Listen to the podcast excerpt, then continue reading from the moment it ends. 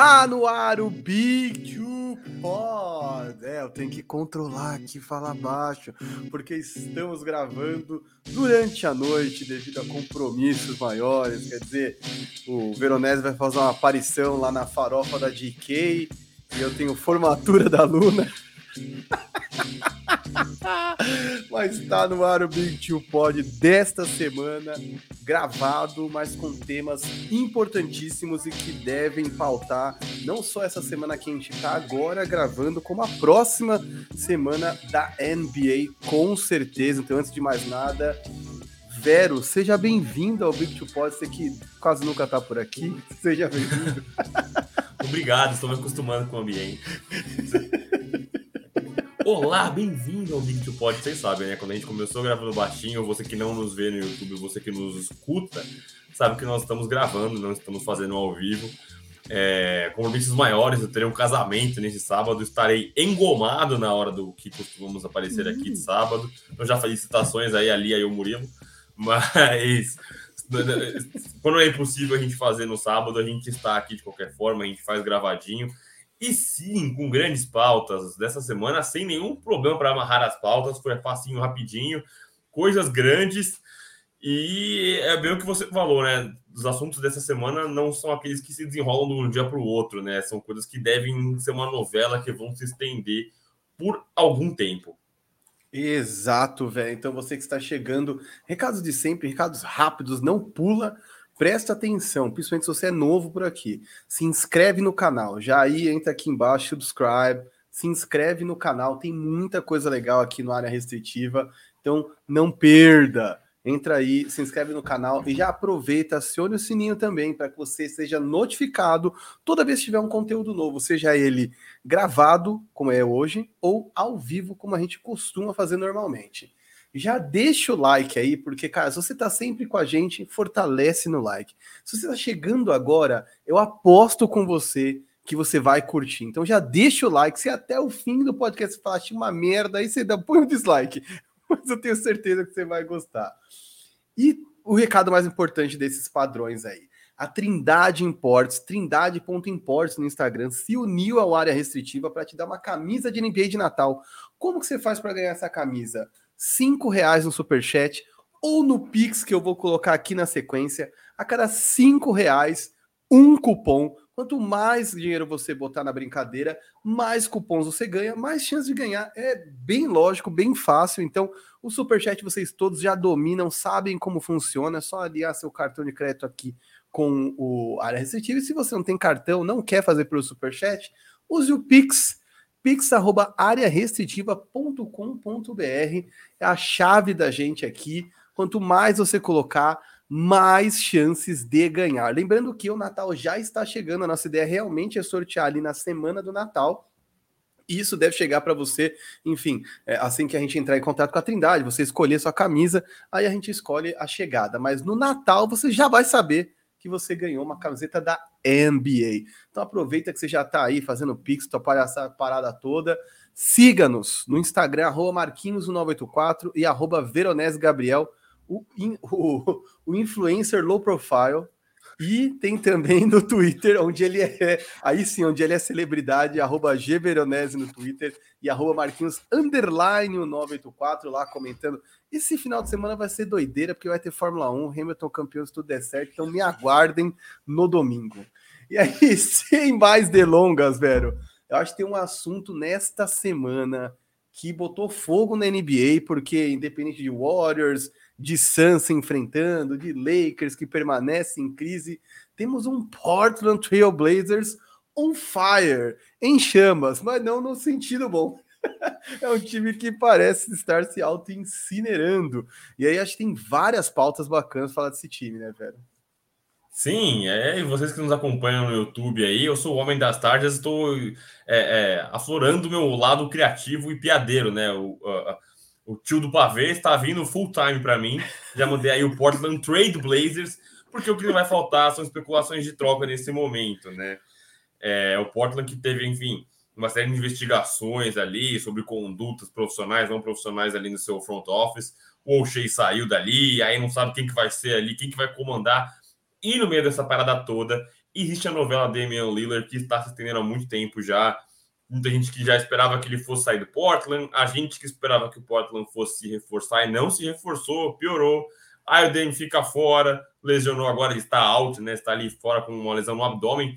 E, inclusive, que parecia que seria uma coisa rápida, uma coisa entre uma duas semanas. Já estamos indo mais longe do que isso. É... E aí, agora, recentemente, agora essa semana, saiu a notícia do CJ McCollum, que um trauma ali, uma pancada com, com jogo do Boston Celtics. É...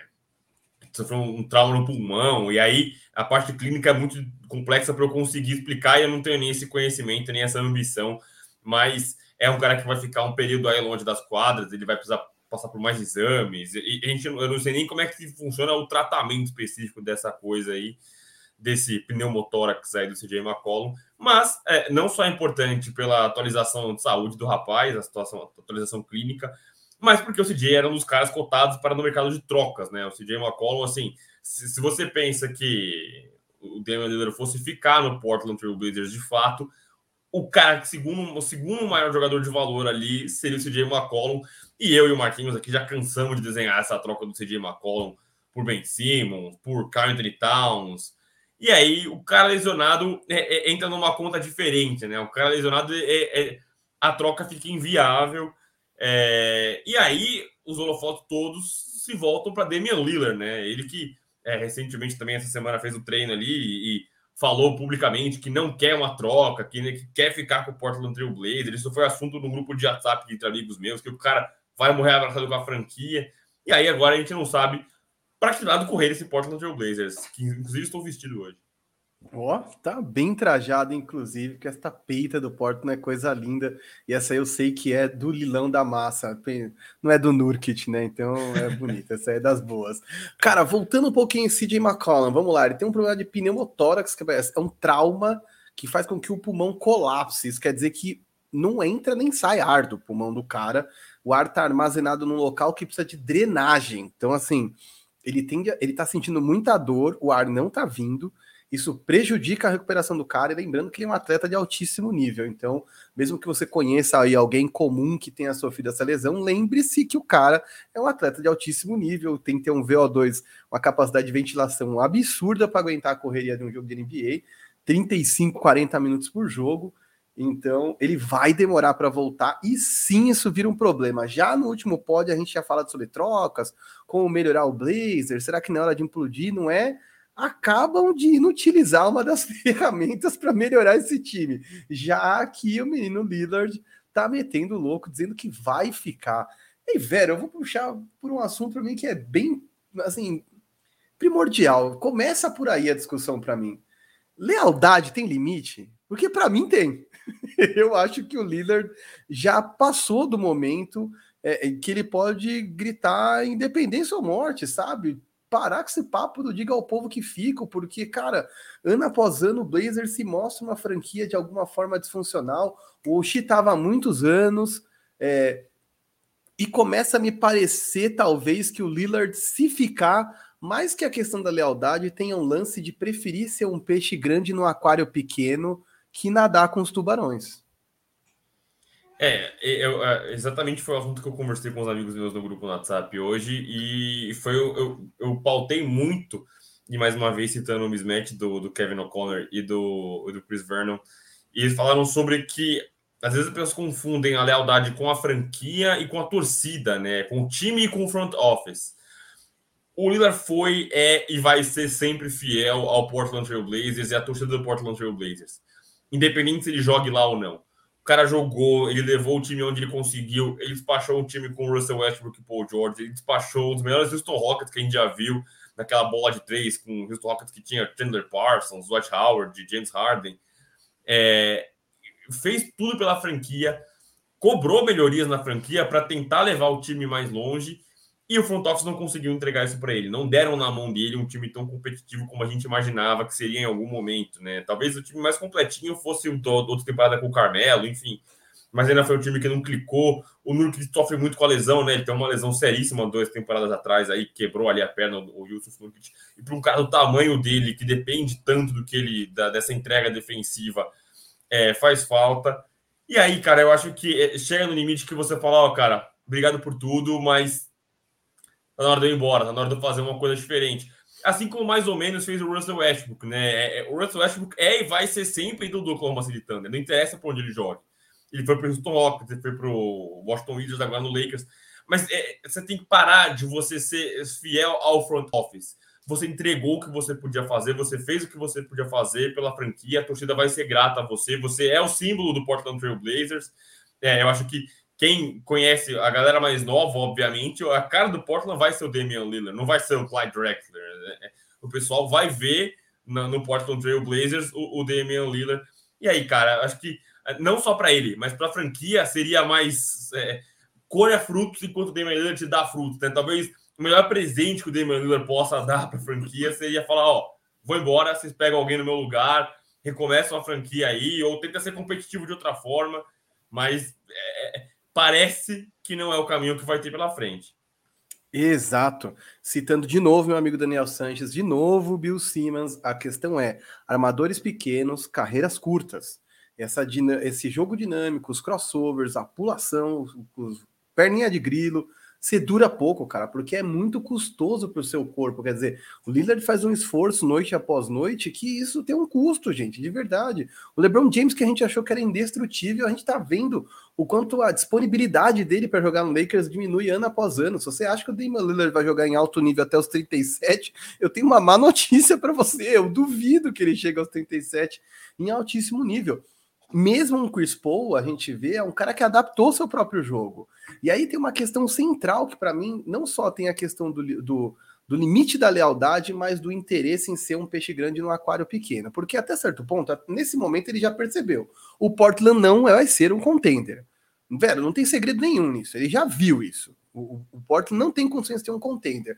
Daqui para frente, o Warriors ainda tem lenha para gastar. O Lakers tem lenha para gastar. Um Utah agora tá inteiro. Um, um Suns, mesmo com o envelhecimento do CP3, tem no Devin Booker uma estrela jovem, quer dizer, vários outros times têm como se manter na briga. O Portland Trail Blazers não tem. Se não tá claro para você, meu amigo torcedor do Portland, eu coloco agora para você, não tem como.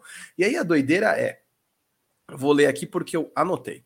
O Damian Lillard tá num contrato até 2024, 2025 quatro anos por 176 milhões. Não é pouca grana, 176 milhões. Lembrando que eu não estou fazendo conta com o dinheiro dos outros, é uma questão de que existe um teto salarial e o um máximo que o time possa gastar. Então, quanto mais grana você gasta num único cara, menos grana você tem para outros caras que também são igualmente importantes. E o que, que o Lillard quer? Ele quer assinar uma extensão em julho do ano que vem de 107 milhões. Lembrando, o contrato dele de 4 anos é de 176. Ele quer um de mais dois anos para jogar até 2027 de 107.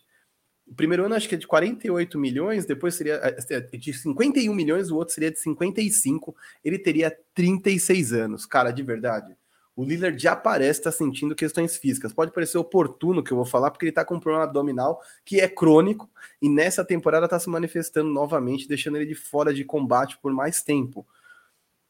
Mas, cara, baixo dura pouco. Quer dizer, nada me faz pensar que o Lillard vai chegar aos 37, 38 como o Chris Paul, porque ele não é um organizador de jogo, ele é um armador pontuador. E a gente já tá vendo o impacto dessa contusão no jogo dele. Quer dizer, ele, se não me engano, caiu as, é, ele caiu em quase tudo, mas principalmente em pontuação, que ele estava fazendo na temporada passada, nos mesmos 35 minutos que ele está jogando atualmente. Ano passado ele estava com 28,8 pontos por jogo, 4,2 rebotes, 7,5 assistências. Nesta temporada ele está com 4, 4 rebotes, um pouquinho abaixo, assistência 7,8, ligeiramente acima, é, e apenas 21,5 pontos. E aí, nesses 21,5 pontos, que a gente ainda coloque aí, velho, uma mudança na regra, uma marcação no perímetro mais, mais próxima, que é uma coisa que todos os armadores estão sofrendo para se adaptar, é, ele está acertando apenas 30% das bolas de 3 versus 39% do ano passado, e 39% dos arremessos gerais, ao contrário dos 45% do ano passado, ou seja, está desperdiçando muito mais bola para fazer muito menos pontos. E aí, enfim, eu acho que tem todo um lance sobre será que é a hora que ele pode barganhar uma extensão desse tamanho para permanecer lá? O que, que, ele quer? Ele quer dinheiro ou ele quer vencer? eu, eu começo a achar que ele quer grana em ser herói de time pequeno, cara. É, é, é, a analogia pobre que eu faço, às vezes é pobre, desculpem. Do Paulo Baier, entendeu? Você quer ser herói de time pequeno ou você quer jogar em time grande e disputar coisas grandes? Às vezes o cara é bom em ser herói de time pequeno, cara. É, é, é só fazer uma, uma observação rápida que a gente, às vezes, não é todo mundo que é nerd de número igual a gente, né? Mas pro jogador de basquete, o cara que fazia 28 pontos para 21 pontos, você perder ali 30% da sua pontuação, é muita coisa. Especialmente para um cara como o Damian Lillard, né? Não é um cara que, vamos supor, é, é um Andrew Wiggins do Minnesota Timberwolves e chega um outro cara que vai, vai diminuir o seu volume. Não é. É, é, tá, é a mesma galera que tava lá. E não é que o CJ McCollum tá pontuando muito, o Lucas tá pontuando muito. Não. É só que sumiu a pontuação dele é, os 10% na bola de 3, de 39 para 30, é muita coisa, né? É, é, é esses números parecem pequenos, mas é muita coisa, especialmente para um cara do tamanho do Damian Lillard. E aí é que deixa o ponto de interrogação mesmo, mano. É, é para mim é muito difícil entender o que, que ele quer. É, ele quer que o time seja competitivo. Se ele quer que o time seja competitivo, ele não demanda essa extensão agora, nesse momento. Até porque ele sabe que isso compromete o time se reforçar no futuro. É, é, eu não sei, é, eu, não, eu não consigo ler isso no Willer, eu não acho que esse é o perfil dele. Mas me soa até uma coisa meio oportunista. Ele vê o time é, é, nas cordas, né? Pô, não consigo trocar ninguém. O Nurkic é um cara que perdeu valor. O CJ agora tá machucado, não vou conseguir trocar. Aí vê a franquia ali meio que em desespero. Ele fala: Bom, vocês não têm pra onde correr, parça, vocês vão morrer abraçado comigo. Me dá mais dinheiro que eu vou ficar. Não, não leio isso no Damian Lillard. Eu não queria ler isso, da, isso no Damian Lillard mas é o que é, é o que vitrina para a gente, né? É o que a gente consegue enxergar dessa situação toda é, do Damian Lillard no Portland Trail Blazers. Se fosse o James Harden, o que, que, você ia pensar? Então, é isso. A gente ia pintar o cara de vilão, né? E falar, pô, mercenário, um absurdo. E, e, é por isso que eu defendo tanto a mudança de cenário, né? Eu comprei a camiseta porque eu gosto muito do Damian Lillard, gosto muito, tenho um carinho pelo Portland Trail Blazers. E esse carinho, essa simpatia que eu tive pelo Portland Trail Blazers é por conta do Damian Lillard, é porque eu gosto muito do cara, gosto de ver o cara jogar, enfim. E é, é isso, é o legado que ele vai deixar para a franquia, é isso, entendeu? É, é, o tanto de gente que, da galera mais jovem que tá gostando de NBA agora, que acompanha porque conhece o, o Portland Trail Blazers por causa do Damian Lillard, né? O Damian Lillard já construiu o seu, o seu, o seu caminho ali. E aí, cara, é, é, jeitos e jeitos de você sair de uma franquia. Você pode meter o James Harden aparecendo imenso de gordo e na balada, e enfim, para forçar uma troca, né? Você pode ir no Twitter, como Eric Bledsoe, I don't wanna be here, mas existem formas elegantes de você fazer isso. E aí volta no que eu falei no começo: você não precisa ser fiel ao front office, cara. Você precisa ser fiel à torcida. Você já pagou seus, seus créditos com a torcida. Pô, draftaram, torceram por você, você evoluiu, você entregou o seu sangue e suor pela franquia. Agora, mano, é dar um abraço e, e, e, tchau. Até porque eu usei esse exemplo também hoje, e acho que com você também, Marquinhos, é a síndrome do DeMar DeRozan, né? Pô, o cara se matou por Toronto, o cara, o coração dele em Toronto, a oportunidade pintou. Pô, Kawhi Leonard, os caras tocaram sem pensar, entendeu? E, e, aí, por mais que a torcida goste, ah, puta, eu amo o Damian Lillard, irmão. O cara foi para outro time, trocaram, você não tem a, a, torcida não tem, não é voto popular, entendeu? Você não entra no site da NBA e fala, não quero trocar o cara. Trocou, trocou, acabou, cara. Igual Fantasy, vou vetar a troca. É isso, vou vetar a troca. Não tem essa, irmão. Trocou, trocou. E aí é, é o que a, a, NBA mostra isso pra gente, né? É um grande negócio. Você não negocia com a torcida, você negocia com a franquia. E aí você não pode ser fiel ao front office, cara. Você não pode depender ali, amarrar, porque senão, quando for oportuno pros caras, eles vão te ralar. Então, eu acho que ele tem que aproveitar agora é, se ele quer deixar alguma coisa para a franquia, é isso, ó, troca por alguma coisa interessante, pensa no futuro de vocês agora, reconstrói o time, aproveita que eu tenho algum valor, e aí, o melhor para todo mundo, o melhor para outro time, o melhor para o Portland, o melhor para quem vem no lugar, é, é, eu vejo como melhor para todo mundo é, o Damian, o Damian Lillard saindo, né? Em que pese ele falando que se juntou ali com o Chelsea Billups, que, ah, que vamos ver o que vai ser do futuro.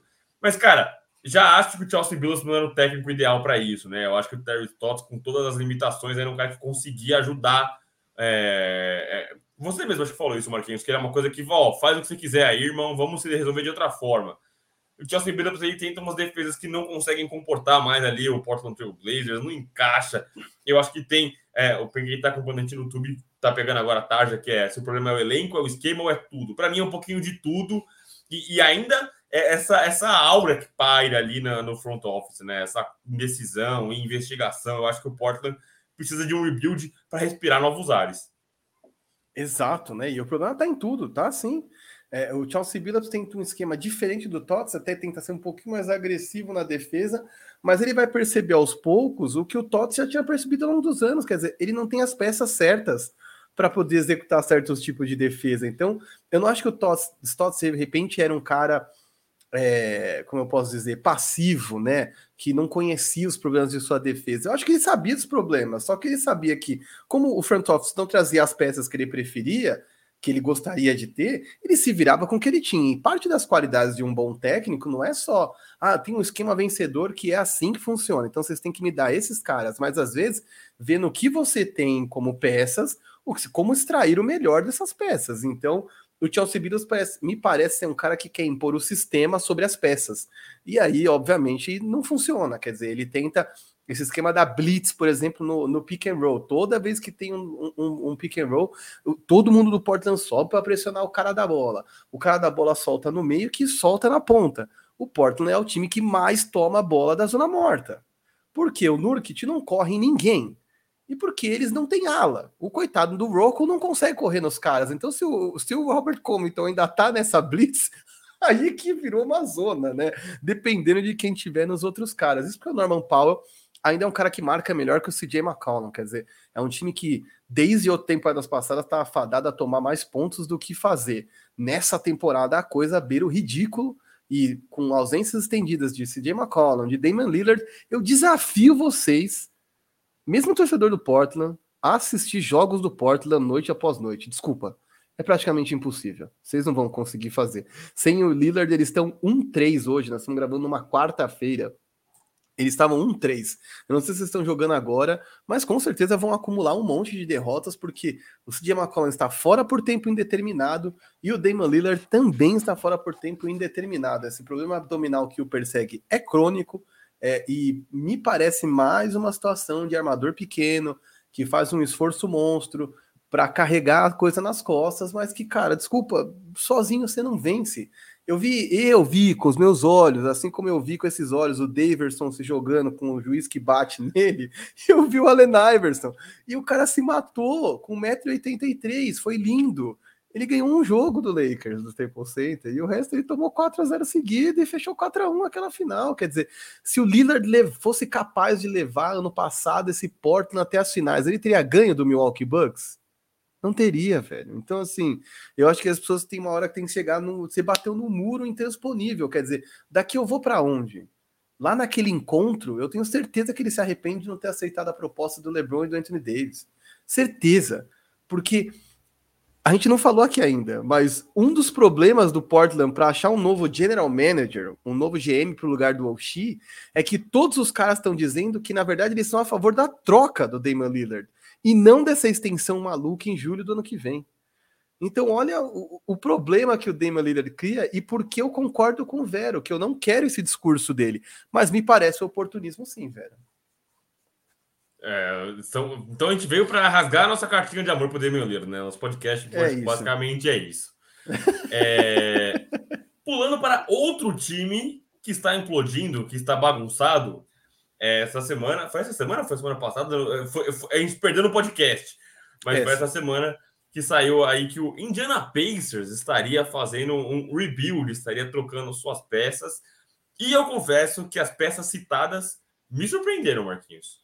Ah, se citaram. Eu já podia ouvir o Porta dos Fundos do gerente enlouqueceu. Quando eu vi que o gerente botou Domantas Sabonis, Miles Turner, Carlos Lavert e não colocou Malcolm Brogdon para liquidação, eu falei, e o gerente enlouqueceu total. É, é, o Porta dos Fundos que tá rolando aqui. Solta a música dos Trapalhões, que o povo que conseguiu pegar um Carlos Levert de graça do Houston Rockets, é, que tem no Domantas Sabonis um cara grande, versátil, importante para essa, essa rotação toda. De repente tá, tipo, liquidando mesmo, né? Quer dizer, eu até acho que o Indiana Pacers faz tempo que podia ter passado por essa liquidação, velho, por esse rebuild, por essa implosão. Mas me surpreenderam as peças é, que aparentemente eles querem se desfazer versus aquilo que eles querem manter, né? É isso que me pega muito, né? O Indiana, é, antes da chegada do Rick Carlisle nessa temporada, moldou todo o jogo em cima do Domantas Sabonis, né? E o Sabonis, eu acho que isso até implicou na evolução do Sabonis, né? O Sabonis era um cara jovem, É, mas é um cara que desenvolveu um pouco sua, sua defesa, mas desenvolveu muito seu ataque, né? Duas vezes All-Star, papo de MVP, é um cara com triple doubles e um cara que cada vez mais é, presente no ataque, um cara envolvido no ataque, né? Um big envolvido no ataque é uma coisa rara hoje em dia, né? A gente vê muito Embiid, é, Nicole Jokic, mas os bigs que se tornaram peças defensivas. É bom você ver um cara até no mercado menor tão envolvido no ataque. E aí, muitas vezes você via ele brigando com o Miles Turner e aí brigando na forma figurada, né? Que eu acho que eles muito que se batiam, porque o Miles Turner se tornou um spot-up shooter, e aí o Miles Turner ele pipocou em papos de troca, podia ir para o Boston Celtics, podia ir para o Golden State Warriors. E aí, se ele trocasse um dos caras, para mim faria todo sentido. E nesse cara, para mim, talvez fosse o Miles Turner, que é um cara de muito valor no mercado, é um big que defende, é um big que espaça a quadra. É, e você manter o Sabonis, que seria um cara que ia pilotar o seu ataque. E aí você poderia, talvez, talvez, manter ali o, o, o Caris LeVert, que é como, pô, veio de graça, é um cara talentoso, é, ele sofreu com lesão, né? Ele teve um problema no, no rim, se não me engano, é rim? Estou, me uhum. se eu estiver é, errado. Acho que foi rim, acho que foi rim. Voltou do rim, aí teve uma lesão pequena essa temporada, depois voltou, jogou bem, tá jogando bem. E aí talvez você trocasse outras peças, né? Vamos supor, um cara que tá no mercado há trocentos anos aí, o Ben Simmons. Pô, se você pensa em trocar por um Ben Simmons, por exemplo, vamos figurar aqui que ele fosse um, um, um destino plausível. Cara, o Philadelphia não vai querer um Sabonis ou um Miles Turner. Os caras têm o Joel Embiid ali. Eles queriam, por exemplo, o Malcolm Brogdon. Eles queriam, por exemplo, um Kevin Levert. Mas você botar os seus bigs na troca, é assim, é, é, eu não consigo entender o que pensa Levert, o Rick Carlisle, o que pensa o front office, porque não tem como você fazer um rebuild. Assim, o, o time inteiro se moldou a jogar pelos Sabones. A, o, o Sabones era o playmaker dos caras, e aí você vai botar esses caras no mercado agora. Eu realmente sigo muito sem entender é, o que pensa o Indiana Pacers e o que vai querer em troca disso aí. Exato, né? O The Ringer fez até uma, um, uma pautinha falando sobre isso, que era se o a forma como o Rick Carlisle joga com o Domantas Sabonis entrega que ele não quer o cara no time, porque assim, o Rick Carlisle não gosta de jogar de jogadores que jogam no post, ele gosta de todo mundo aberto, é, é, é uma tara que ele tem, né? Ele, ele tirou os, os toques do é, os touches, né? Que é NBA médio, quantos os caras tocam na bola do Christopher Porzingis dentro da meia distância para dentro do garrafão para botar ele recebendo a bola de três, que não até faz é diferença é... nenhuma. Então, mas é porque o Porzingis é horroroso no posto, mas beleza. e aí a gente falou, pô, ele fez isso por inteligência, porque o Porzingis é fraco no post. E aí não, e ele tá fazendo isso com o Domantas Sabonis. O The Ringer levantou alguns números e o Sabonis tinha um negócio de 14.6 médias de toques é, por, na bola com o, Under, com o Macmillan, né, que agora é técnico do Atlanta Hawks, aquele Nate Bjorgen, que, Bjorgen, que era, enfim, técnico bizarro que eles tiveram, 14.3 toques, e com o Rick Carlisle tem 8.7. Cara, ele tá praticamente tirando o cara de rotação. Ele só não tirou de vez porque ele não é o Kemba Walker, ele é o Domantas Sabonis, porque me parece sabotar o cara, porque bota ele para receber a bola na linha dos três, e o Sabonis aproveita menos de 30% das bolas de três, quer dizer, ele tem se tornado mais cada vez mais um cara mais, como é eu posso dizer, dispensável, menos eficiente, né? Fora da sua posição. E aí você falou, ele é um facilitador, né, cara, que recebendo a bola lá dentro, tem a ameaça para entrar, tem a ameaça para criar para alguém, é, tem a ameaça de chutar de onde ele estiver, daquela meia distância para dentro do garrafão, e você bota o cara na, linha dos três, cara, nada me parece fazer sentido. Rick Carlisle parece mais um cara forçando um sistema com jogadores que não fazem sentido. E aí, como o Indiana já vive essa crise de identidade há um tempo, naquela zona G Santos, como diz você, um time que vive no limbo de não ir a lugar nenhum, eu acho que os caras resolveram apostar no Rick Carlisle e se desfazer dos jogadores.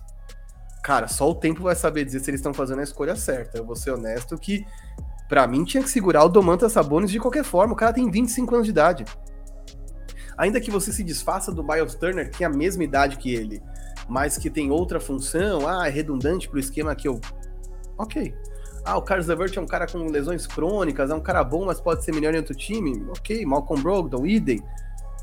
Mas você se desfaz de todo mundo e fica com Malcolm Brogdon. Cara, para mim não faz nenhum sentido isso.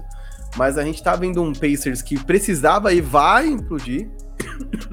e que para mim aparece, aparece apostar no, na capacidade do Rick Carlisle.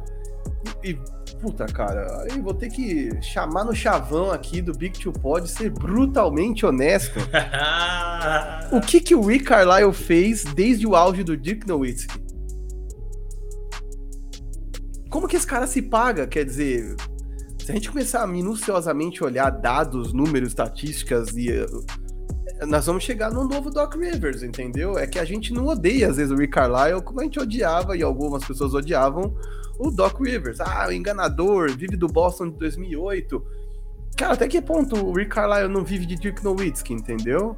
É, eu sei que com toda a humildade que o Greg Popovich tem, ele até brincou, falou que tudo que ele teve que fazer pela longevidade da carreira dele, de sucesso do Spurs, foi escolher o Tim Duncan, mas a gente viu outras peças funcionando em San Antonio, quer dizer, agora é que se vive um período mais é, pobre, mais raso de sucesso, de talento. E o Rick Carlisle talvez seja um cara que viva da fama de Dirk Nowitzki, entendeu? Porque eu não tô dizendo que ele é um mau técnico, mas, cara, me parece apegado a um sistema que não se encaixa. Eu acho que é, é isso, basicamente. E, e, mesmo no Dallas, né? Assim, o, esse último Dallas que ele pilotou aí com o Doncic e o Porzingis, não foi a lugar algum, né? Eu, eu até acho que o, o, Dallas era raso de peças, né? Eu acho que o Dallas carece também de um, de um uma boa mexida. Eu acho que eles muito carentes de wings, né? Acho que eles são peças redundantes com o Maxi Kleber, o Dwight Powell.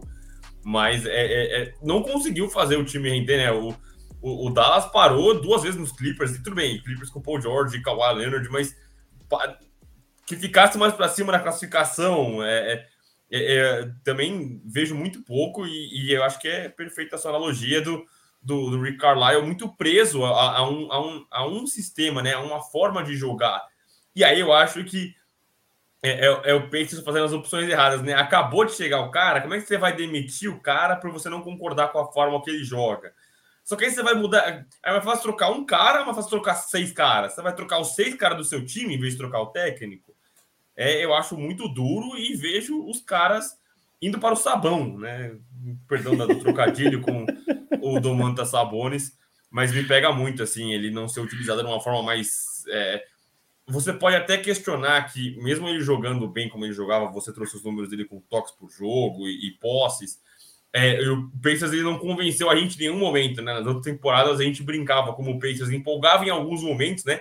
De repente o Pacers ganhava oito jogos seguidos, a gente se empolgava com isso e acabava ficando ali, ficou na, zona de play-in, é, enfim, não conseguiu é, é, vingar na, na NBA, o, o, Indiana Pacers, mas eu acho que eram coisas corrigíveis com pequenos ajustes, né? Eu acho que uma troca, como você disse, do Caris LeVert, uma troca até do Malcolm Brogdon, uma troca do Miles Turner, mas você passou anos e anos e anos, são cinco anos que eles estão juntos, né? O Miles Turner e o do Monta Sabonis, é, e para você mudar o time agora, você desmontar o time agora, é, eu acho que não faz o menor sentido. Exato, eu só vou voltar uma tarja pela qual a gente já passou, porque entendendo que, ok, vamos supor que esses doidos estão apostando Rick Carlisle versus jogadores de 25 anos, que para mim faz pouco sentido, mas vamos lá. Apesar... E, e, lembrando que Indiana é um lugar bizarro, hein, galera? Vocês que estão ouvindo a gente vão lembrar que o Nate McMillan assinou uma extensão e foi demitido um mês depois. Colocaram o Nate lá e o Nate Bjorgen quase saiu na mão com o um atleta no meio do jogo. Então, assim, olha o ambiente, olha o sistema, olha o que os caras pensam de basquete e vai vendo esses caras se livrando dos jogadores mais talentosos do time de vocês para segurar o Rick Carlisle, que não vence nada desde o Prime de Dirk Nowitzki, que aí, enfim, é a mesma coisa que apostar no Prime de Luca Doncic, quer dizer, você sabe que esses caras têm a oferecer, e você sabe que se você desenhar esses, um, jogo em torno desses caras e tiver peças minimamente competentes, você vai competir. Agora, quando você não tem as peças ideais, é que você mostra que você está extraindo o melhor delas, e não se livrando dos melhores. Mas, enfim, Voltando à tarjinha, para você que está no YouTube conosco, está vendo aí na tarja, Miles Turner, Sabonis e Levert à venda destinos? Ponto de interrogação. E aí, velho, eu vou começar jogando aqui dois destinos para Miles Turner que na minha cabeça fazem muito sentido. Eu não formulei a troca exatamente, não joguei no Trade Machine para ver quem poderia vir nessa troca, e é difícil fazer isso, né? Porque como os times fazem trocas bizarras, a gente vai montar uma troca que bate salário e os caras vão trocar por pique de segundo round. Quer dizer, não necessariamente vai fazer sentido. Mas tem dois lugares onde eu acho que o Miles Turner faria um, faria um sucesso é, e um deles é no leste, seria o Charlotte Hornets. Acho que é um time carente de bigs. Miles Turner é um cara que defende bem, que espaça a quadra metendo bola, quer dizer, não ia ser um cara que ia congestionar esse garrafão, é, diminuindo a efetividade de um Bridges, de um Brosier, de um Lamelo Ball, que iam conseguir continuar infiltrando e jogando lá dentro. É um cara que no pick and roll podia fazer pick and pop, chutar de fora, pick and roll rolar para dentro. É, eu acho que tem várias opções que se desenham com ele, e principalmente na defesa deste Charlotte, que não marca absolutamente ninguém. Seria um cara para desviar arremesso, para liderar em tocos da NBA de novo. Eu acho que seria um cara perfeito para o sistema deles e para o que eles precisam né, de necessidade. E o outro time que eu tenho aqui na mão é uma apelação só, ah, é joias do é... infinito. Joias do infinito. que aí é joias do infinito mesmo. É o Steve Kerr fazendo, recebendo ali o poder, é, brincando de Thanos, que é esse cara indo parar no Golden State Warriors, que eu acho que tem peças que podem interessar, é o Indiana Pacers, que parece rumar para o rebuild, para a reconstrução, e quando você faz esse tipo de rumo, você visa pique e jogadores ainda mais jovens. Se o Miles Turner, para mim, é jovem, com 25 anos, você quer gente mais jovem, dá para mandar um Wiseman, dá para mandar um Moody, dá para mandar pique de segundo round, a porcaria que você quiser, eu mando para você, porque o Golden State Warriors é um time que precisa vencer agora, né, velho? O, o Stephen Curry não tá ficando mais novo, é, o Clay Thompson tá voltando de uma contusão seríssima, não está ficando mais novo. Draymond Green é um cara que se esforça muito mais muito na defesa, mas também já tem sua idade. E ter um cara como o Miles Turner eliminaria até o gap deles, enfrentando um Lakers, enfrentando um Milwaukee Bucks. É um cara que é mais um corpo grande, que marca bem e que pode ajudá-los é, nesse mismatch quando eles enfrentam times que tradicionalmente têm caras grandes e que podem fazer algum estrago ali, né? Enfim, o Warriors já mostrou que coletivamente consegue pegar rebotes e anular um DeAndre Ayton, por exemplo, jogando contra o Phoenix Suns. Mas é outra coisa quando o cara grande é o principal jogador do outro time, como é o Milwaukee Bucks. Então, eu acho que principalmente esses dois destinos seriam ideais para o Miles Turner. O que você acha? Não, você matou a pau, mano. Eu acho que Charlotte Hornets, especialmente por é, é, o, o Borrego, ele teve dificuldade de jogar com um center de center, né? Eles ralaram ali o, o, o, o Corey Zeller, né? especificamente por não conseguir jogar com center, pipocou ali o William Gomes. A galera não jogava lá porque o Borrego não gosta de jogar com um center pesado. E até faz sentido na NBA moderna, né? Então eles apelam ali para é, o PJ Washington, eles vão variando ali quem é esse, esse pivô, mas no small ball é, acaba assumindo. E aí, falando de Miles Turner, a gente falou tanto do Domantas Sabonis, de como a gente gostaria que baseassem o time em cima do Domantas Sabonis, mas o Miles Turner é um cara que ele nunca foi é, uma potência ofensiva, né? Desde a D-League, ele nunca foi uma potência ofensiva, mas é um cara que tem recurso, ele não é um cara que não sabe o que fazer com a bola, como, por exemplo, o Kevin Looney, né? O Kevin Looney se recebe a bola a dois passos, da, da dois metros da, da, da, do negócio, ele vai passar para alguém. É, e aí o Kevin Looney ele acaba preenchendo só um, um, um, uma função defensiva no Golden State Warriors. O Miles Turner é um cara que tem recurso, ele é um cara que se tornou, especialmente por jogar justamente com o, o Domantas Sabonis, um spot-up shooter, né? Ele é um cara que está arremessando cada vez mais rápido, ele perde menos tempo para organizar a bola na mão, né? Para receber e subir para o arremesso está aumentando as porcentagens dele de arremesso de três. É, ele se tornou o big dos sonhos da NBA, né? E não é o big dos sonhos, especialmente o cara que vai comandar o seu ataque, mas é um big que defende, é um big que espaça a quadra, que tem um arremesso minimamente confiável. E a obrigação dele nesse espaço, na, na, no espaçamento de quadra, vai ser tirar a gente do garrafão, vai ser arrancar os caras do garrafão. E aí você complica especialmente a vida de um DeAndre Ayton, por exemplo, né? De um de, desses caras, desses caras grandes. E hoje é difícil você falar, putz, qual que é a grande, a, a, o grande ponto fraco dos Warriors, né? Onde eles estão defasados.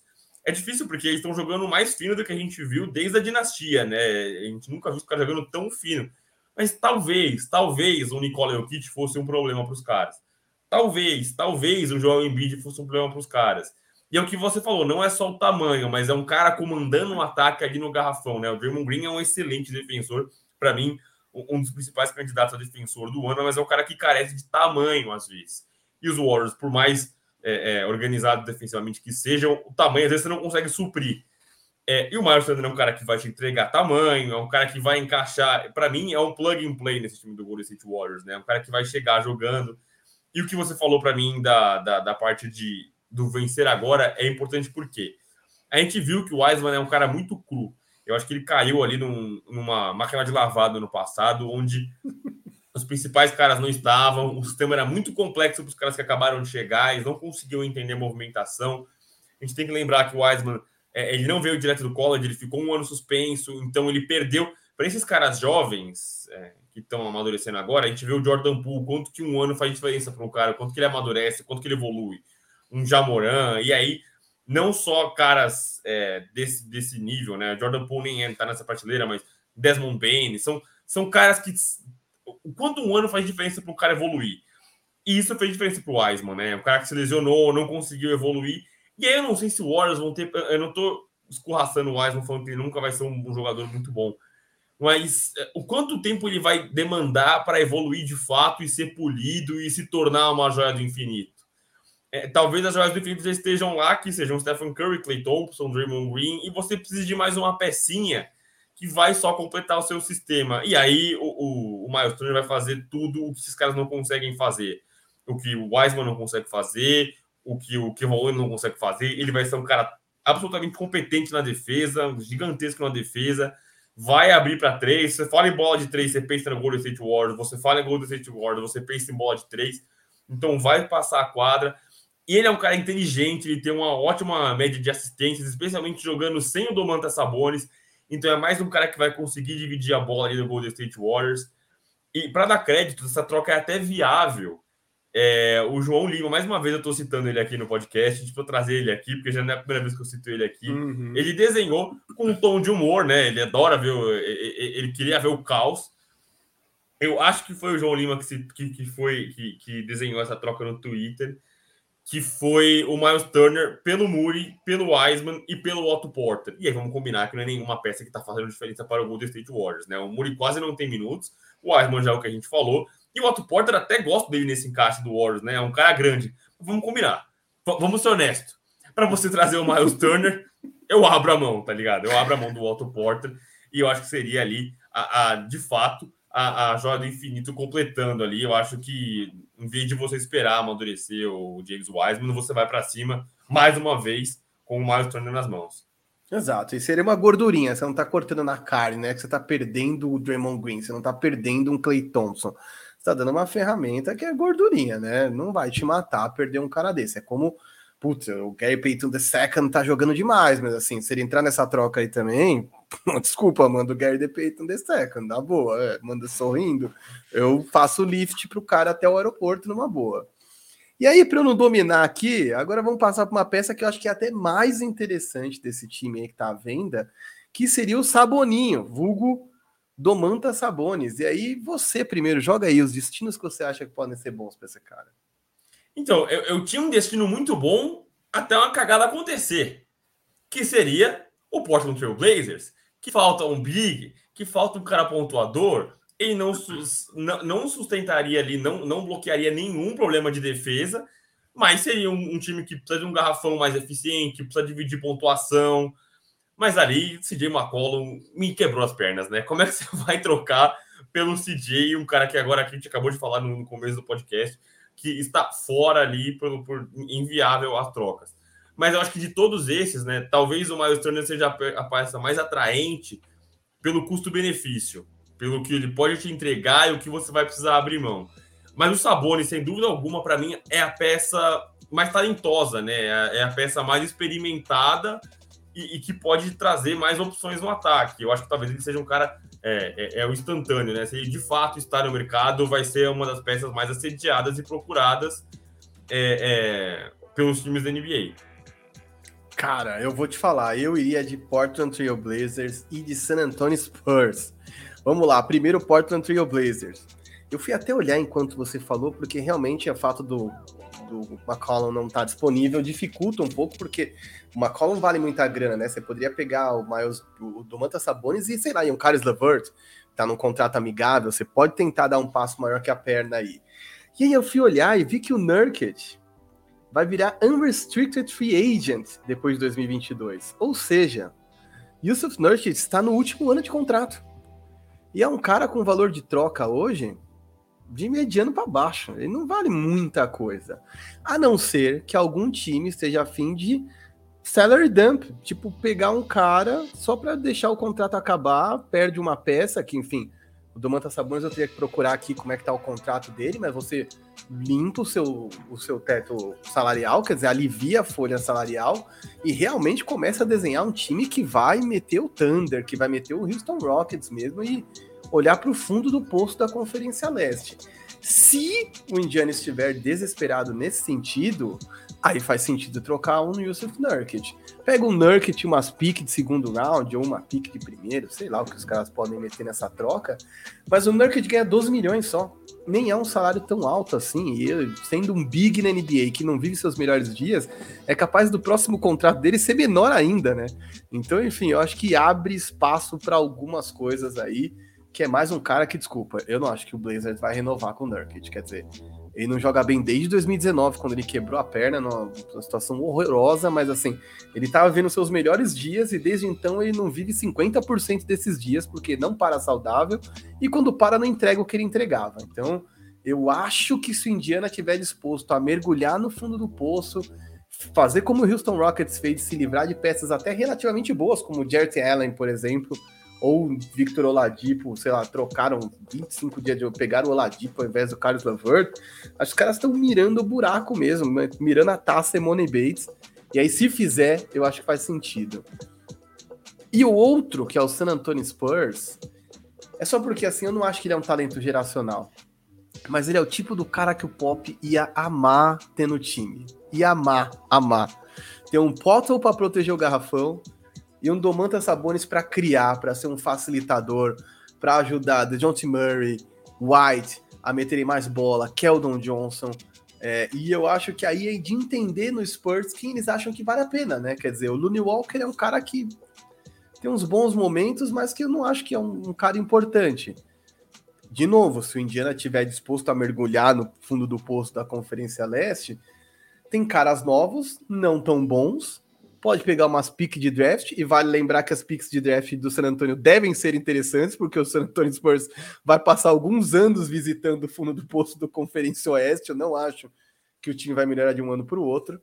É, e eu acho que o Domantas é de uma inteligência, de uma versatilidade que o Pop amaria ter por lá de novo. Quer dizer, ele teve até alguns bigs além do Tim Duncan, é, que eram inteligentes, sei lá, um Boris Dial da vida, que era um cara inteligente, mas ele não tinha a desenvoltura, nem o talento, nem a habilidade do Domantas Sabonis. Então, na minha cabeça fica o que o Pop seria capaz de fazer de um Saboninho, né? Então, enfim, seja o Saboninho... Ia fazer defender, ia fazer defender. Ah, ia, ah, ia, ia fazer defender, porque ou o Saboninho veste a camisa que era do pai dele no Portland, ou para mim ele brilha, brilha no Texas, velho. Eu, eu ia ficar feliz de ver esse cara lá no, no San Antonio, viu? Excelente destino o San Antonio Spurs. Acho que quando você falou, eu pensei nisso, né? O San Antonio Spurs. Que assim, você como torcedor barra Lakers barra San Antonio Spurs. mas assim, o San Antonio Spurs que você fala, ah, não, tá brigando por nada, mas tem sido um time muito bacana de você acompanhar, viu? O Greg Popovich faz a molecada jogar, deixou um temor super, é, super surpreendente, ia ficar esquisito, mas absolutamente surpreendente a forma como ele tem evoluído e, e arremessando, né? Um cara que não tinha arremesso algum. É, e se alguns rapazes ali não evoluíram como a gente esperava, como é o caso do Lonnie Walker, talvez eu esperasse um pouquinho mais agora, mas que é Johnson, o Dejon Temor, são caras que estão evoluindo muito na mão do pop. E é o que a gente falou, o Sabonis é um cara jovem, o Sabonis é um cara que ainda tem o que polir, né? Não é um cara que tá ali, né? Quando você chega numa fase da carreira, que eu não quero dizer que é o ápice quando você começa a descer, mas é uma fase que você já não quer aprender mais nada.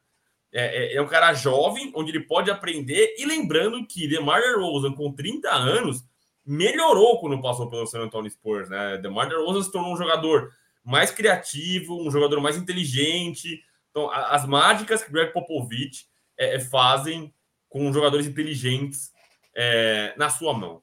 Você quer dar uma casa pro Caris LeVert ou posso passar pro verdadeiro ou falso pra gente se xingar? Cara, por mais que eu anseie que você me xingue e eu possa te xingar, eu quero dar destinos para Caris LeVert sim porque eu acho que é um pouquinho mais complexo o Carlos Levert, porque é um cara que tem muita dificuldade de ficar saudável. A gente viu um Carlos Levert voando no Brooklyn Nets, ao lado de Angelo Russell, aí teve uma contusão, é, não me engano foi ligamento, joelho, me perdoem se eu não estiver lembrando de cabeça a contusão certa. Aí depois teve o problema renal, aí ele tem pequenas minor injuries, né? Ele tem essas torções, tibiais, soreness, e aí ele vai ficando fora, né? Ele é um cara que não consegue jogar 82 jogos numa temporada. Então ele é um cara um pouco mais complexo de ser trocado, mas que ainda assim eu acho que tem valor é, de troca. E aí, para não me estender aqui, a gente poder se xingar no verdadeiro ou falso, eu cito dois times que eu acho que podem se beneficiar dele. Um é o Cavs, que perdeu o Sexton para a temporada. E eu acho que pode ser legal ter um guard lá que seja capaz de criar arremesso, nem que seja para sair do banco. Eu acho que é um cara que pode ser interessante. Quem os Cavs mandariam? Aí eu acho que é um pouco complexo, quer entender que tipo de ferramenta o Cavs poderia mandar sem sangrar, né? Quem que você poderia mandar, seja pique de segundo round, seja um cara no fundo do seu banco, que você possa equiparar salário e mandar sem peso na consciência, porque você tem que lembrar que o Carlos Levert não é o Victor Oladipo mas também não é o LeBron James, não é um cara que vai estar saudável o tempo todo. Então é um cara meio para quebrar galho e render quando ele estiver bem.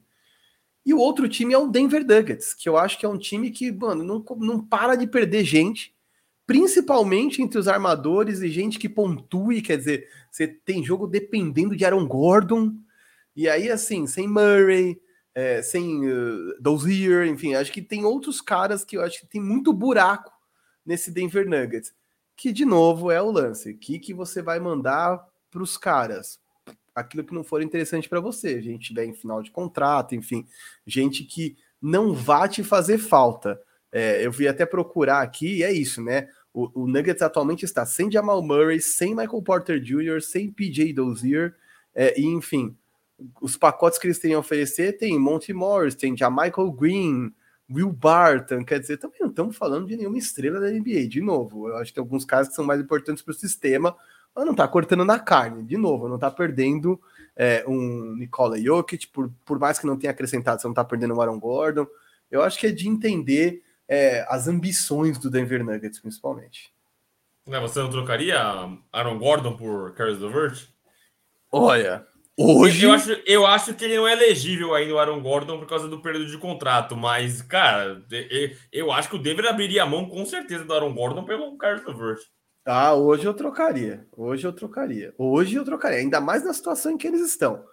É, que eu acho que tem um lance de você não desistir da temporada, né, velho? É, é, o Nuggets ainda tá vivo, né, na temporada. Podia estar tá muito pior do que está. Depende, obviamente, majoritariamente de Nikola Jokic. Tem o Jamal Murray que tá para voltar sim, em janeiro, fevereiro, pode voltar. É, e eu não sei até qual é o teto desse time atual, mas se você puder trazer gente que possa contribuir, eu traria.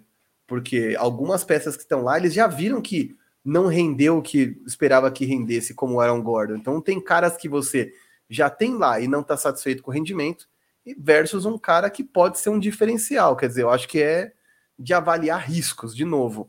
Não cortaria na carne, não mandaria nada essencial, mas eu acho que vale a pena pensar num pacotinho por ele sim, é, que seria ou Cavs realmente, porque enfim, Sexton fora, acho que pode ser interessante ter essa força né, de, de, de pontuação, nem que seja saindo do banco. E esse Denver Nuggets, que é terra arrasada, né? Dizimados pelo DM, meu Deus do céu. Ah, Vero, antes de você. Desculpa, você ia mandar um perfeito. Ah, ah, para, para, para, para, para. Só meter o João Kleber aqui, porque se você chegou até agora aqui, não se esqueça. A Trindade Import se juntou com área restritiva para te dar uma camisa de NBA do Natal. Primeira linha, amiguinho. Réplica, primeira linha. Torcedor, camisa de torcedor. Cinco reais no superchat, um cupom para o sorteio. Você não quer dar seu cartão de crédito? Não tem cartão de crédito? Não tem problema. Use o Pix pix@arearestritiva.com.br. Se você está no Spotify, está nos ouvindo, volte, eu vou falar de novo. pix@arearestritiva.com.br e se você quer fazer pelo YouTube, venha de super chat. A gente quanto mais você mandar, mais chances de ganhar. A gente vai sortear ali na semaninha do Natal e aí você resolvendo qual você quer, a gente vê a disponibilidade, que tem a pronta entrega, o que não tem. E o cara da Trindade Ports, o Wesley Trindade, dá um jeito de te ajudar. E é isso, velho. Vamos para o verdadeiro ou falso sem muretar. Eu ia falar perfeito e eu ainda dou um recado também. Eu ia falar, mesmo que vocês estão aqui acompanhando a gente ou no YouTube, ou no Spotify, ou em qualquer tocador de podcast, Comente também se vocês pensaram em trocas, o que vocês achariam. Depois a gente passa pelos comentários também no YouTube. A gente vai dar uma olhadinha no que vocês estão falando. Ou então, não, quiser conversar com a gente na hora, vai lá no Twitter da gente, no Instagram do Marquinhos, no meu Instagram, no Twitter, o arroba Geveronese, o arroba Marquinhos1984 no Instagram, arroba underline, Marquinhos underline 984. Vai trocar uma ideia com a gente, que a gente gosta muito dessa interação. E agora sim, aos verdadeiro ou falso. É, o Marquinhos, que é o tarado dos quadros, ele adora enfiar uns quadros no negócio. Eu gosto de discutir. E aí eu que faço o quadro, eu que desenhei aqui os negócios, então eu pilotarei o verdadeiro Olha. falso. Primeiro verdadeiro falso, Marquinhos. Sem muretar. Malcolm Brogdon é uma cornerstone, e aí você que nos acompanha, eu adoro usar o inglês necessário. Cornerstone é um pilar ele é tão pilar quanto ele foi rookie do ano fazendo 12 pontos por jogo. Óbvio que isso é falso. Os caras estão pulando para se amarrar num, num bote salva-vidas que é feito de, sei lá, de, de ferro, de aço inoxidável. Os caras estão abraçando um colete salva-vida de ferro. Está de sacanagem. Tudo que o Indiana não pode fazer é se amarrar no Brogdon. Quer dizer, isso aí é o devolvendo o favor do Houston Rockets que abriu mão do Carlos LeVert por um Oladipo quebrado que pediu para ir embora em seguida. Vocês estão de parabéns se ficar com esse cara. Meu Deus do céu, falso. Falso demais. Eu acho que ele nem tem o poder de talento. Eu, eu gosto do Malcolm Brogdon. Eu acho que é um cara talentoso, mas assim, não, não é um cara talentoso a nível de você construir o time em cima dele. E nem é um cara confiável, né? Um cara que vive fora. E aí, que nem você mesmo citou, né? Existem as minor injuries, né? O cara não explodiu o joelho dele, mas o cara fica fora durante muito tempo, né? E perde joguinho aqui, perde joguinho ali. Um cara desse não pode ser o seu cornerstone, o seu pilar. Verdadeiro ou falso, Marquinhos? Kevs é a maior surpresa da temporada? Cara, na minha opinião, sim. Os caras fizeram de tudo para que eu não torcesse contra, né? É, eu acho que isso aqui é muito verdadeiro porque todas as teorias da NBA atual eles provaram contrárias. Ah, vamos botar três Seven Footers em quadra. Todo mundo olhou e falou, mano, que bosta, pelo amor de Deus, quem tá botando Laurie Marketing de três? Jarrett Allen não vai jogar com Evan Mobley, pois todos eles jogaram juntos, jogaram bem. A condição do Sexton à parte, é verdade que o Garland tá vivendo uma temporada incrível.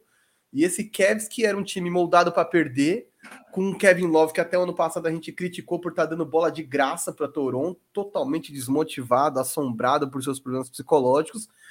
A gente não fala mais de Kevin Love.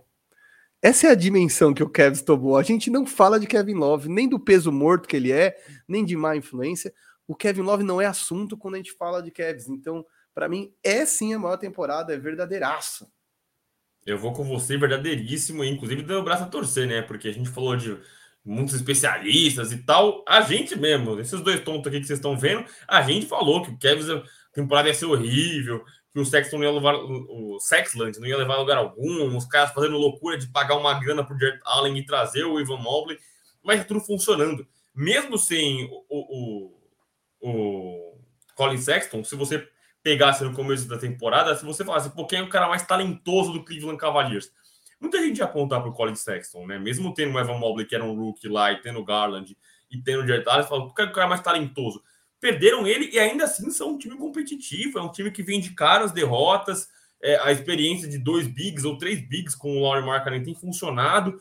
O Evan Mobley, assim, é, se eu, se eu é, vou dar o braço a torcer e falar que eu, a gente errou quando a gente fez essa previsão, né? Aliás, não é que a gente errou querendo ser esperto, né? Mas era a previsão que, que se dava avaliando as peças que eles tinham. Mas o Evan Mobley, que o meu rookie of dele está destruindo, está amassando, está jogando muito, um cara muito versátil. E aí, sim, verdadeiríssimo, o Cavs é a maior surpresa da temporada. Falando em implodir, verdadeiro ou falso, Marquinhos? Sacramento precisa King implodir. Maravilhoso seu trocadilho. Para quem tá no YouTube, tá vendo a tarja, por favor, deem parabéns pela tarja. Para mim aqui não entrou, inclusive, mas agora foi. Aê. Ah, foi, foi. foi. Lógico que precisa, meu Deus do céu. O, o Sacramento tá para implodir. Desde que o Rick Edelman foi embora, eles tiveram um time decente. Mas a partir ali de principalmente Marvin Bagley pra cá, toda aquela sequência de Marcus Cousins junto com o Rajon Rondo.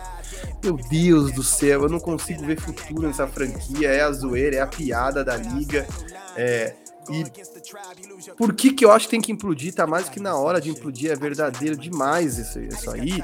É, tem muito cara bom que interessa a outras franquias.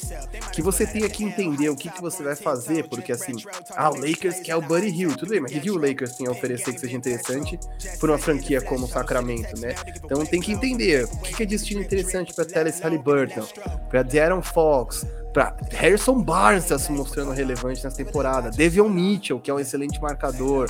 É, eu acho que eles têm muita, muitas peças, até em Rachel Holmes, que seriam importantes em outros lugares. É, e, e, eu acho que eles ficam ferrando a carreira dos caras e não se resolvem como franquia. Quer dizer, qual é o objetivo do Sacramento Kings na NBA? Eu não sei. É, eu acho, eu vou verdadeiro também, eu acho que precisa implodir. Até porque eu acho que eles são muitos, muitos caras bons e nenhum deles é um superstar. Só que quando você tem muitos caras bons e nenhum superstar, você precisa transformá-los em um superstar. Você precisa trocá-los por um cara que vai carregar a sua franquia. Adoro o Jaron Fox. É um pesadelo jogar contra ele, porque ele é um cara que destrói as suas screens, é, é, os seus bloqueios. Mas ele não é um superstar, ele não vai carregar o Sacramento Kings o Ryan Holmes tá jogando muito bem. Ele se tornou. Ele foi um cara ali que. Um cara que pipocou em Phoenix Suns, pipocou em Dallas 76 ele nunca foi um cara regular. Ele se tornou um pivô confiabilíssimo, assim. É um cara que você. É, é, é ele é, uma, ele é um, um, um tormento nos rebotes, ele é uma ameaça na, nas, nas pontas aéreas. Então, assim, você tem muitos caras valiosos, né? O Harrison Barnes, pô, um cara que resolveria mil problemas é, no Philadelphia 76ers, por exemplo, um time que não tem wings, né? O cara que. O, times que carecem desses wings. Então, são muitos caras que são grandes jogadores, bons jogadores, mas precisam de um sistema e precisam estar acompanhados.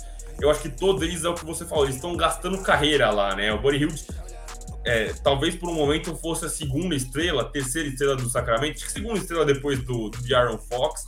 E ele virou o sexto homem, virou o cara que vem no banco. E, e aí eu não tô menosprezando o cara que vem no banco. Mas se você é a segunda estrela, cara, você é o segundo maior talento do negócio, você não dá para você vir do banco. Você teria que ser útil em outro lugar, entendeu? E é isso, é transformar os caras em, em talentos efetivos que de fato vão levar o Sacramento a alguma coisa. Lembrando que o Sacramento é aquela coisa, não chega em playoff há 500 anos, é, um torcedor que torce de fato para o Sacramento Kings é um poço de sofrimento, né? É o sofrimento Kings. É, próximo, verdadeiro ou falso. Jalen Green é prejudicial para o Houston Rockets. Lembrando que eles são um time com a maior sequência de vitórias na NBA até aqui, e isso coincide com a ausência do Jalen Green, que está lesionado. Olha. Vamos lá. Veja bem. A Intargentou para você aí? Não, né? Agora, agora foi. foi. Agora foi. Vamos lá. Eu acho que é falso isso, né? Porque a esse, nesse exato momento, o Houston Rockets quer vencer? Eu acho que não. Agora, dizer que ele enquadra, faz o time jogar mal, putz, tá errado, né? Eu acho que, na verdade, o Silas desenhava um esquema muito básico, muito quadrado, e a partir do momento que ele joga um Christian Wood para pivô, e espaça mais a quadra, caras como o Jalen Green começam a arrebentar. O problema do Green é que quando ele começou a arrebentar, ele se machucou, tá fora. Isso coincide com o maior espaçamento, porque nesse time tem vários caras que precisam de espaçamento, né? Não tem grandes arremessadores nesse Houston Rockets, não tem spot shooters, não tem um super pivô. Então, realmente, quanto mais espaço tiver para correria, para transição, para infiltração, para abrir para outros caras chutarem, melhor. Então eu diria que é falso só porque pelos dois motivos, porque para mim primeiro, se ele tiver em quadra eles perderem é bom para eles, e se eles tiverem em quadra eles jogarem bem, é bom para o desenvolvimento dele, que para mim não é problema algum, é uma questão de encaixar. Eu não acho que ele é o novo Dwayne Wade da parada, mas você tem que montar sistemas para que esses caras brilhem, não tem muito segredo. Eu não acho que dá para você montar um Houston Rockets e dizer, ah, o Jalen Green é um cara que a gente vai acrescentar quando der. Você vai fazer o quê? Apostar no John Wall? Tá de sacanagem, né? É, eu acho que essa dos verdadeiro ou falso foi a que eu tive mais dificuldade de conseguir encaixar de fato a minha opinião. Porque eu acho que o Houston Rockets efetivamente começou a jogar melhor sem o Jalen Green. Por quê? porque eu acho que ele e o, o, Kevin Porter Jr. são muito parecidos em algumas coisas, né? As características, as posições, acho que eles são, acabam se sobrepondo, eles acabam sendo redundantes. E o Stephen Silas, ele tentou inventar um deles de armador, né? Então, primeiramente foi o Kevin Porter, depois tentou ser o Jalen Green. E eles não são armadores, eles não são criadores, né? É... E aí eu acho que você acaba expondo um pouco os meninos, né? Eles, por serem cruz, né? Lembrando que o Kevin Porter tem N problemas é, extra-quadra e aí tenta se reencontrar no Houston Rockets, mas ele não é um armador clássico que vai conseguir fazer o melhor passe, e ele acaba sofrendo por isso, porque é, é, é comete muitos turnovers, acho que isso abala um pouco a confiança do rapaz. O Jalen Green é a mesma coisa, até por ser rookie, mas ele tem um desconto. Mas eu acho que é, é encaixou a rotação sem o Jalen Green, e aí não é especificamente uma culpa dele, mas é uma culpa de rotação, de encaixe e minutagem, né? É, quem ganhou mais liberdade foi o Deshaun Tate, que tem jogado pra caramba o Deshaun Tate. Tá jogando na 4, tá jogando na 3, ele é um cara grande, tem jogado bem. É, e aí, esse é o primeiro ponto, né? É, é a questão Jalen Green e outra questão é o ganhar e perder. A gente fala sobre evolução dos caras e muitas vezes eles chegam em times menores e isso ajuda eles a não terem pressão para vencer e eles se desenvolvem. Que é o caso que eu já cansei de citar, que foi o Lonzo Ball, por exemplo. Né? Esses caras. É, são raros os casos desses jogos que chegam em grandes mercados e conseguem se desenvolver plenamente. Acho que o Jason Tate é um cara que eu consigo pensar de imediato. Mas Joel Embiid, é, Lonzo Ball, Anthony Edwards, são rookies talentosos que chegam em mercados menores, que chegam depois em mercados menores e, e eles conseguem evoluir porque não tem a pressão para avançar, para vencer. Mas, é, mais uma vez, parafraseando o Chris Vernon, que ele falou uma coisa que me pegou muito, que vencer também é, é, ensina, né? Você precisa aprender a vencer. E, e você perder como estava perdendo o Houston Rockets, eu acho que estava sendo prejudicial para todo mundo. Acho que ninguém estava aprendendo ali, você perder daquela forma. Eu acho que ninguém consegue copiar e colar e seguir a, a risca uma receita que seria perfeita, que é como o Oklahoma tinha feito, né? Jogando muito e perdendo a última bola. Beleza, os caras ganharam confiança, os caras estão grandes, né? O Ludort está evoluindo, o Shai está evoluindo, o Guiri está evoluindo não dá para você seguir isso sempre, mas os caras precisavam ser um pouco mais competitivos. Então, ele, ele, é meio verdadeiro ou meio falso? Ele é verdadeiro porque o Rockets está de fato jogando melhor sem o Jalen Green, mas ele é falso porque você precisa do Jalen Green, ele precisa evoluir, ele precisa crescer. Então, acho que o ponto, nesse momento, está em cima do Steven Silas. Ele precisa encaixar minutagens e rotações, e o Houston precisa desesperadamente de um armador, de um organizador ali, para tirar a bola da mão dos meninos ali, para que eles possam, de fato, é, é, evoluir e, e, com menos responsabilidades é, em cima do ombro para vencer e, e, de jogo mesmo, de carga de jogo, de carregar a bola. É, Vero, verdadeiro... antes de você mandar o último verdadeiro ou falso, que destino você daria para John Wall? João onde Parede? Você esse... onde você acha que esse cara podia ser interessante, meu Deus do céu? Cara, fiquei vendo o highlight dele, que saudade dele saudável. merda, cara. Nossa, ele no Washington Wizards era um, um pesadelo, cara. Que é que faz tempo louco. isso aí, né? Puta, mas era muito louco, velho. Que da é hora. uns quatro anos que a gente não vê esse John Wall aí, mas vamos lá. Mas era maluco. Nossa, como ele era assustador jogando, cara. Putz, um bom destino. Eu sou louco para enfiar armador no Boston Celtics. O cara não tem armador, né? Mas não sei se ele seria uma posição, até porque o John Wall é um cara muito bom de vestiário, né? Eu não, não vejo ele como um grande tutor para os caras, né? Não acho que ele é um cara que vai ajudar a dar liga. Ele certamente não será um glue guy para essa molecada. Mas dá para gente brincar nessa trade machine depois e, inventar um, um, destino para o John Wall. Mas eu vou te falar, cara, eu, eu acho até que ele é, é que eu não vejo ele como esse papel de veterano que ensina os meninos, mas ele até seria útil para esse Houston Rockets. O problema é que ele quer, ele não quer jogar em time perdedor, né? O John Wall quer jogar em um grande palco. E aí, cara, com o salário que você tem, com a bagagem que você tem, é você querer escolher demais. Você pensou em algum? Não, você só pensou no devaneio da questão eu só pensei no devaneio da questão e entendi que, assim, de função seria legal ele no Boston, mas não cabe, não cabe de grana, não sim, cabe de nada. Sim, sim. Ele vai ter que dar buyout e ir de graça para algum lugar, para aí sim renegociar um contrato muito mais amigável e aí jogar num palco médio, porque eu nem acho que ele tem lugar num palco grande, tá? Eu acho que no Boston ele teria alguma função, mas assim, para ele ser uma versão, sei lá, o Dennis Schroeder é nota 6, ele seria 6,5, 7 na atual forma. Não sei se se faz. É de novo, às vezes quando a gente fala em troca aqui, é muito importante entender que a gente não está menosprezando os jogadores. Um cara de NBA está muito acima de qualquer outro cara que joga basquete na face da terra. A questão é, ele muda o patamar do time? Você tem que estar disposto a comprometer grana ou fazer trocas em que você perca jogadores. E aí trazer o John Wall melhora o status de quem? E aí eu acho que é, enfim, uma questão não tão fácil assim de, de ser resolvida. É. Aliás, se fosse fácil, o Fertira já tinha resolvido. É, eu até passei aqui, eu bati o olho em todos os times da NBA e eu não consigo ver em nenhum time ele sendo a peça que ele quer ser. Um cara que vai jogar e ter relevância. Ele consegue ser um cara que vai dividir, né? O, a armação, vai ser o cara que pode vir do banco, mas ser o cara que ele quer ser, cara, dificilmente eu vou encontrar alguém aqui na, na NBA que possa fazer isso. Até tem alguns times que não tem armador, mas estão dando minutos para armadores mais jovens, né? Então, pô, o Dallas queria muito um, um armador para dividir a bola com o Luca. Até um momento o João Wall faria sentido, mas o Jalen Brunson virou esse cara. Né? O Jalen Brunson tem jogado muito bem, e aí você não vai matar o desenvolvimento do Jalen Brunson, né? O Philadelphia, que precisava desesperadamente de um armador, o Tyrese Maxey apareceu, né? Ninguém, o Ben Simmons não aparece, o Tyrese Maxey apareceu. Então, acho que nem para essas franquias interessa você enfiar um armador que, que vá tomar esse espaço é, dos mais jovens. Acho muito difícil. Até o bate o olho também no, no Knicks, mas o Knicks também, a experiência que o Walker ensina, né? Que você pegar um cara que não possui mais joelhos, que vive de lesões e vai viver de, de tempos passados, é, virou um did not play coach decision, né? Não jogou porque o técnico não quis. Exato.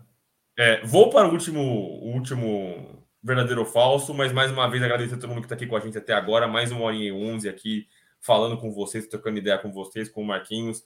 Não esqueça do, do, do Superchat, não esqueça do Pix, não esqueça do sorteio ali da camisa do uh, da Trindade Imports, do Wesley Trindade. Você vai escolher a sua camisa, seu presente de Natal. Não esqueça de deixar seu like aí com nós, compartilhar com seus parceiros, ativar as notificações para você ver quando a gente está ao vivo e participar ao vivo com a gente nos comentários. E, e, mesmo deixar um comentário aqui, ou chamar a gente no Twitter, chamar a gente no Instagram para trocar uma ideia com a gente. São todos bem-vindos. E, e, mais gostoso do que fazer o podcast trocando ideia aqui é trocar ideia com vocês nas redes sociais. Verdadeiro ou falso, Marquinhos? Memphis Breeze entrou de vez na briga pelos playoffs. Verdadeiro, verdadeiro. Cara, eu tô muito empolgado com esse time. É, acho os caras muito bons. É, tem um Bane tá jogando demais. É, é, um cara tá se mostrando um cara cada vez mais completo. Os caras jogam sem Jamoran e tem vitórias emblemáticas. É, cara, sim. Eu acho que é um time que entra nos playoffs. Lembrando que quando eu falo playoffs, eu incluo play-in. Então, não necessariamente eu tô dizendo que eles vão brigar por entre oitavo e quarto do Oeste. Mas para mim estarão ali entre oitavo e décimo, pelo menos é, brigando por essas últimas vagas, que para esse time já seria excelente ver essa molecada cada vez mais tendo rodagem de playoffs. Ainda não é um time é, do hoje, mas com certeza é um time de médio prazo, né? JJJ saudável, Jamoran, que precisa marcar um pouquinho melhor, ou criar um esquema no qual possa escondê-lo na defesa, mas assim Cara, é, eu acho que é um time incrível, que só não é maior surpresa que o Cavs para mim, porque o Cavs eu esperava menos ainda. Exato. Mas para mim é verdadeiraço também. Memphis briga de vez por playoff, sim. Para mim é verdadeiraço e eu digo mais, eu acho que eles vão ficar acima da zona do play-in. É, lembrando que eles estão sem o Jamoran, o Jamoran tá fora, machucado. Ainda bem que a gente, é, é não ainda bem da lesão, mas a gente esperava algo pior, né? Quando ele se lesionou, a gente falou, cara, podia ser uma coisa gigantesca, mas parece que vai ser uma coisa leve, parece que foi uma torção. Ele deve voltar daqui a Já pouquinho. liguei o Giroflex aqui. É, né? o Marquinhos já falou, fim da carreira. fim da carreira. Marquinhos, toda hora alguém machuca, ele manda lá. Antes do Bleacher Report, manda notificação, o Marquinhos manda. Já era, esquece, esquece. Liga o Giroflex, é isso. Enfim, enfim. Lembrando que estão jogando sem ele, estão jogando com Tyus Jones, de Anthony Melton, mas o jovem tem jogado muito bem, né? Um cara que a gente esperava muito e tem jogado bem. É o JJJ, o Jared Jackson Jr. tem jogado bem. É, eu acho que o Memphis tem, inclusive, defendido muito bem. A gente que def... a gente defende as defesas, né? A gente que levanta tanto a bandeira das defesas aqui tem defendido bem e fazendo o Steven Adams, né? Funcionar. O Steven Adams ele foi chutado para o Memphis, um pacote de troca que saiu do New Orleans com um salário difícil de encaixar. Tem sido útil para o Memphis Grizzlies, eles têm defendido bem. JD tem defendido bem. Dylan Brooks voltou bem, é um cara que defende bem. Desmond Bain é um cara que evoluiu, é um cara que ele tem sido, como você falou, completo. Ele participa da criação do jogo, ele cria arremesso, ele arremessa sozinho. Então, é, eu me empolguei muito com esse Memphis Grizzlies. E é curioso a gente ver o Memphis Grizzlies, porque o Memphis Grizzlies é um time que nunca teve hype, né? Eu lembro do o Memphis, o melhor Memphis que eu vi era o Memphis Grit and Grind, né? Do, do Mike Conley, do Mark Gasol, do Zach Randolph, do Tony Allen. Os caras eram bullies mesmo, né? E nunca foi um time que você, via e falava, pô, os caras vão longe. Não, era só maluco ver os caras jogando porque eles encardiam qualquer partida. Mas agora é um time que empolga, dá vontade de você ver o Memphis Grizzlies jogando muito por conta do Jamoran, mas acho que se mostrou um time de fato competitivo, estão brigando. Eu separei aqui, eles venceram o Utah Jazz, aí perderam alguns jogos, mas venceram o Toronto Raptors, o Thunder, né, maior, a maior vantagem da história da NBA, e aí assim, ah, é um blowout. Cara, você manter um blowout desse tanto até o último quarto é porque suas peças de, de apoio que vieram do banco, os caras vêm babando, e parabéns para eles, né? Geralmente, quando os caras vêm, quando a, a vantagem abre, né? O blowout é essa lavada e abre 20 pontos, vem a galera do banco e gera até uma, chega até uma cordialidade, né? Os caras meio que ficam no um a um ali, a, a, a, a distância fica a mesma. Os caras chegaram rodando a faca e, e acho, e acho é, eu sei que existe um, um, gentleman's code, né, um código de, de, de, conduta entre os caras, mas eu valorizo os caras que vêm do banco brigando por prato de comida, né? Até esses caras que vêm da o último cara do banco ali.